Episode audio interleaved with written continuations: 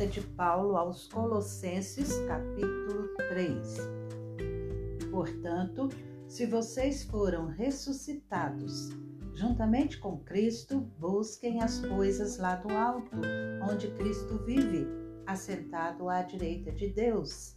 Pensem nas coisas lá do alto e não nas que são aqui da terra, porque vocês morreram e a vida de vocês está oculta juntamente com Cristo em Deus. Quando Cristo, que é a vida de vocês, se manifestar, então vocês também serão manifestados com Ele em glória. Portanto, façam morrer tudo que pertence à natureza terrena: imoralidade sexual, impureza, paixões, maus desejos e a avareza, que é idolatria. Por causa destas coisas é que vem a ira de Deus sobre os filhos da desobediência. Vocês também andaram nessas mesmas coisas no passado, quando viviam nelas. Agora, porém, abandonem igualmente todas estas coisas: ira, indignação, maldade, blasfêmia, linguagem obscena no falar.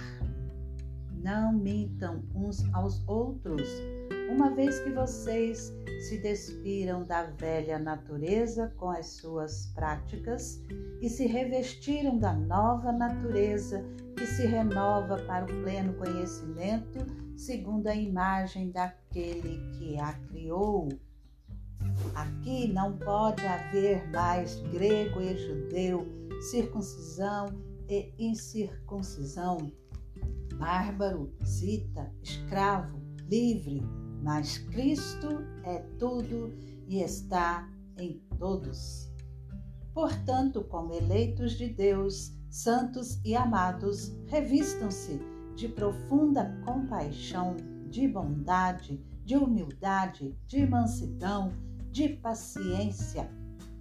Suportem-se uns aos outros e perdoem-se mutuamente, caso alguém tenha motivo de queixa contra outra pessoa. Assim, como o Senhor perdoou vocês, perdoem também uns aos outros. Acima de tudo isto, porém, esteja o amor, que é o vínculo da perfeição. Que a paz de Cristo seja o árbitro no coração de vocês, pois foi para essa paz que vocês foram chamados em um só corpo e sejam agradecidos. Que a palavra de Cristo habite ricamente em vocês, instruam e aconselhem-se mutuamente em toda a sabedoria, louvando a Deus com salmos, hinos e cânticos espirituais, com gratidão no coração. E tudo o que fizerem, seja em palavra, seja em ação, façam em nome do Senhor Jesus, dando por ele graças a Deus Pai. Esposas, que cada uma de vocês se sujeite a seu próprio marido, como convém no Senhor. Maridos, que cada um de vocês ame a sua esposa e não a trate com amargura. Filhos, em tudo obedeçam a seus pais, pois fazer isso é agradável diante do Senhor.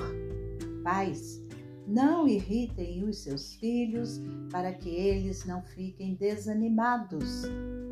Servos, obedeçam em tudo a seus senhores aqui na terra, não servindo apenas quando estão sendo vigiados, visando somente agradar pessoas, mas com sinceridade de coração, temendo o Senhor.